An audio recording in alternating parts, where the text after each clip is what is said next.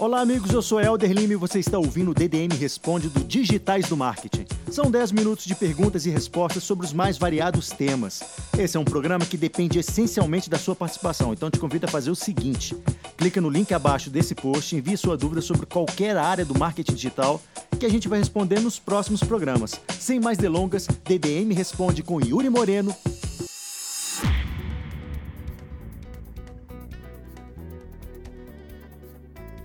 Fala pessoal, Yuri Moreno aqui.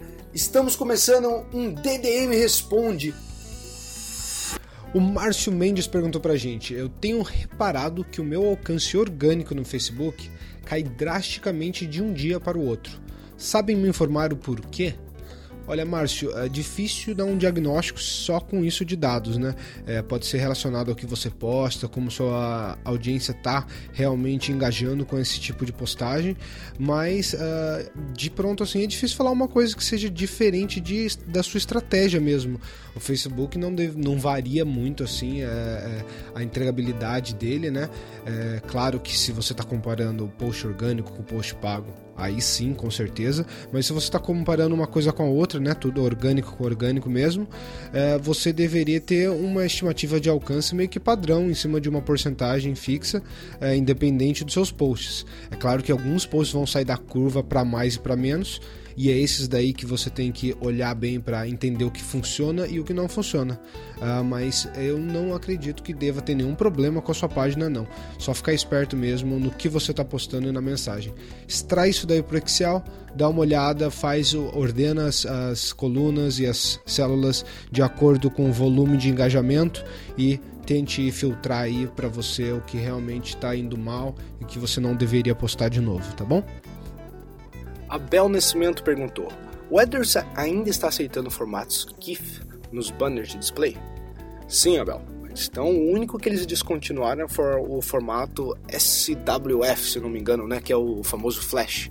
Esse eles não estão mais aceitando, já faz um tempinho já, mas GIF não tem nenhum problema não, é sim uma prática ainda muito usada, né, banners estáticos e banners animados, né, para chamar atenção, para cortar um pouco do blindness. Então eu recomendo até você experimentar, inclusive se você tem todos os seus banners em JPEG mesmo, a fazer alguns banners em GIF para ver se você tem um CTR melhor aí, alguma melhoria na sua campanha em geral. Então aproveita enquanto isso ainda está lá. O Christopher Souza perguntou: qual a vantagem de usar Browser's Notification? E se eu tenho alguma recomendação de serviço? A browser notification, para quem não sabe, né, só clarificando, é normalmente aquela coisa que a gente está vendo agora bem popular nos sites, que é quando você entra e aquele pop-upzinho vem lá do topo perguntando: "Ah, você autoriza o browser a mandar notificações para você?" E você clica em sim. Uh, vocês podem até ver isso funcionando no Digitais do Market, é feito pelo serviço PushCrew e é um serviço gratuito, acho que até mais ou menos 150 assinantes. Então você pode implementar lá e começar a testar não é nada mais do que uma tagzinha de JavaScript que você vai colocar dentro do seu site para o serviço passar a funcionar. E ele é muito útil por quê? Porque o Browser Notification é basicamente é, um, quando o cara está com o browser aberto, navegando em outro site, qualquer site, você consegue mandar uma, uma mensagem para ele, tipo uma push notifications que a gente tem no celular, no browser dele, ou seja, falando que você tem uma novidade, que você tem um evento, que você postou um artigo novo, que nem no caso do Digitais, e essa pessoa pode clicar ali e ir direto para o seu site. Então é nada mais do que mais uma forma de ir até o usuário sem ele precisar vir até a sua mídia, até o seu canal. Eu recomendo muito porque é nada mais do que outra fonte de tráfego e de engajamento para o seu site. Só aquela coisa, usar com consciência né, para o cara não acabar subscrevendo e, e, aquilo lá ser uma coisa chata que vai ficar uh, enchendo o saco dele. Então, só pense nisso daí. Quando você for disparar uma notification, se está indo no time certo, se você não está mandando muito, não está enchendo o saco da sua base. Mas funciona como uma base de e-mail, como qualquer outra, onde você tem as pessoas ali cadastradas, que subscreveram, que autorizaram você a fazer isso e que você pode disparar notificações para elas a qualquer momento, baseado no seu feed ou em mensagens que você mesmo escreveu. O Leonardo Roquita perguntou: O que você recomendaria para uma clínica médica trabalhar em marketing digital? Mas, Leonardo, partindo do pressuposto de que a clínica é uma clínica local, né, de bairro e tudo mais, e onde a galera só daquela cidade ou daquele bairro ali, ou das zonas próximas, utilizaria dos serviços, né, eu tentaria ir pelo local marketing, que a gente fala muito, né? Então, é posicionar a marca mesmo é, dentro do, do bairro, da cidade dela, da região, uh, utilizar o Google Places e, e diretórios locais para cadastrar o site, fazer o site ser relevante para buscas onde a, a, query pode ser alguma coisa do tipo como clínica médica em São Paulo, em Guarulhos e coisas do tipo. Otimizar para o público local. Eu acho que é realmente onde você vai ter o maior esforço, maior recompensa no seu esforço, né? Em questões de SEO, pelo menos. Agora, se a gente for falar um pouco mais de mídia paga, também eu iria pelo mesmo approach de fechar o cerco. De se eu vou fazer um anúncio no Face ou em alguma outra mídia, eu vou tentar fazer só para aquela região, só para aquela galera que eu sei que tem a possibilidade de vir na minha clínica. Então, esse seria o primeiro passo e o marco zero, eu acho, para começar um trabalho onde eu só estou atendendo um público local.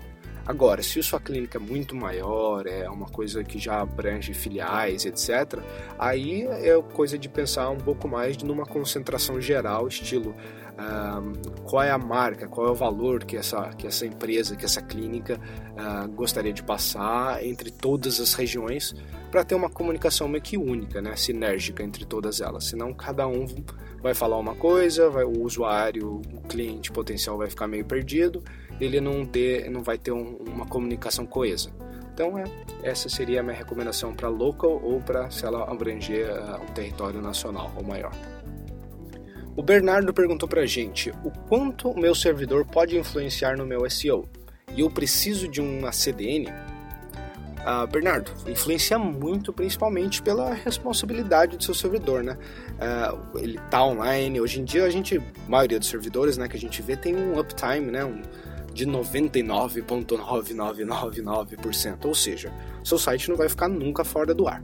É o que a gente parte do pressuposto, né? Quando a gente está contratando um servidor que tem que ser estável, que a gente pode confiar nele. Então, esse é o marco zero, né? O seu site não vai cair, não vai ter é, down periods. Isso é a principal coisa que isso pode ser ruim para o seu site, além da experiência do seu usuário, né? Não tem nada pior que você tentar acessar um site e o site está fora do ar. Então, essa é a primeira coisa a considerar, e sim, ela já influencia em SEO por si só. Mas a segunda, que é a mais comum, né, partindo do pressuposto que todo servidor que você contrata hoje já tem esse uptime uh, a quase 100%, é a questão da responsividade dele, ou seja, a entregabilidade mesmo que é a velocidade que o servidor vai conseguir entregar essa página para o usuário. O servidor está próximo do usuário, ou seja, está no país do usuário, está longe do usuário, é um servidor que tem uma performance falha, que não configura muito bem as configurações dele de, de, de banco de dados, por exemplo, ou de WordPress. Então, esse é o tipo de coisa que você deveria considerar na hora de contratar. Tipo, tem muitos servidores hoje em dia que são focados em fazer WordPress, ser muito rápido. Esse tipo de coisa com certeza vai te trazer uma vantagem competitiva em SEO. E a segunda coisa que você perguntou, se você precisa realmente de uma CDN, eu falaria que sim. E tem muitas CDNs, como por exemplo o Cloudflare, que são de graça. Então não tem por que você não instalar, porque a CDN não só vai te ajudar a entregar esse conteúdo mais rápido para o seu usuário, como no exemplo que eu acabei de dar sobre a questão do usuário estar em outro país uh, do que a requisição do, do site, uh, como também na questão de segurança, né, que a, a CDN hoje, hoje em dia, ela trabalha ajudando muito a prevenir ataques de DDoS, coisas do tipo que estão ficando um pouco comum, né? De ataques de força bruta, ou seja, a CDN vai olhar para aquela requisição, ele vai ver se aquela requisição é uma requisição realmente válida, né? De um usuário, não de um robô, de um, de um ataque, e vai realmente entregar o site para aquela requisição que ele considerar válida e bloquear a que ele considerar um ataque, um bot o que vai ajudar também você a salvar uma graninha do servidor na questão de entregar conteúdo para quem você não necessariamente precisava. Então, sim, recomendo o CDN e sim, com certeza o seu servidor influencia no seu SEO. Pense bem na hora de escolher. É isso aí, pessoal. Esse foi mais um DDM Responde. Eu espero que vocês tenham gostado e que as dúvidas das outras pessoas possam ter servido para você, para solucionar a sua dúvida, o seu questionamento. Se não, você pode ir para nossa URL responde.digitaisdomarket.com.br, tá? É um subdomínio responde.digitaisdomarket.com.br e lá você vai ter o campo para fazer a sua pergunta. Faça a sua pergunta, participe do podcast e quem sabe você não tenha a sua pergunta respondida já no nosso próximo episódio.